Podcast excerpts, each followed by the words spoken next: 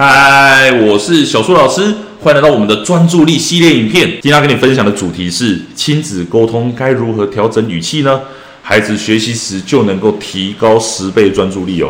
我们之前讲到说，与孩子沟通的时候，七成是我们身体的状态要怎么样去跟孩子做沟通，所以我们状态要调整好。剩下的十三趴呢？就是我们的语调啊，我们的气啊，这些要怎么样去跟孩子做沟通啊？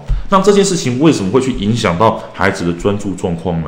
其实这里有一个常见的误区哦，我们常常会看到孩子在学习的时候发呆，甚至是孩子他正处于生气啊或委屈的这些状态，而这些状态会让孩子大大的去降低学习的效率哦，因为孩子他就在花时间处理他自己的状况，甚至还要思考要做什么事情。当学习的效率降低了，孩子他就没有办法去专注，他就没有办法把事情如期的完成。那所以我们要回过头来去想一件事情：既然我们在沟通上，我们状态已经处理好了，我们要去减少对孩子的刺激，要去同理孩子嘛。所以说，让孩子听进去才是重点，对孩子减少刺激，才不会让孩子在事后花很多时间再去处理自己的状况哦。所以说，第一个最常见的就是我们不要讲太快。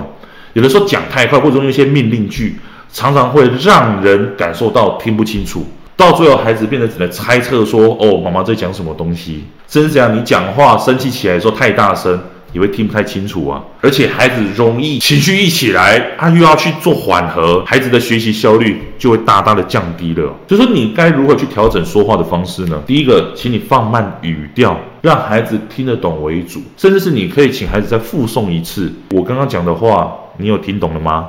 如果说你真的是气到说不出话哦，那你就是不要说话，你就想一下，这个时候就会有个停顿哦。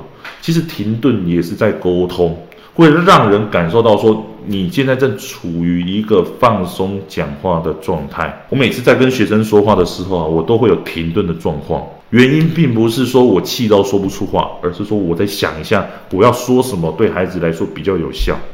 而这个其实就已经在跟孩子沟通了。我让我自己同时做到的放松，我也让我自己的情绪荡下来。今天跟你分享到这里，有学到了吗？你的语气会决定于孩子他接下来学习的状况。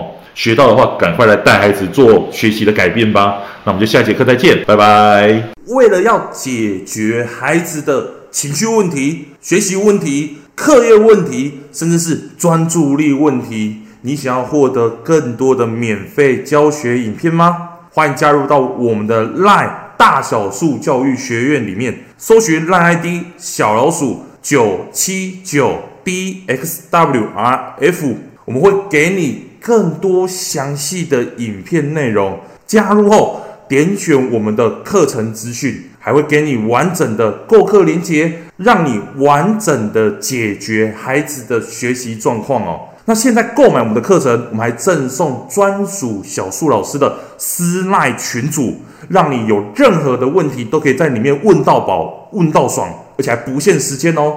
那我们就课堂上见吧。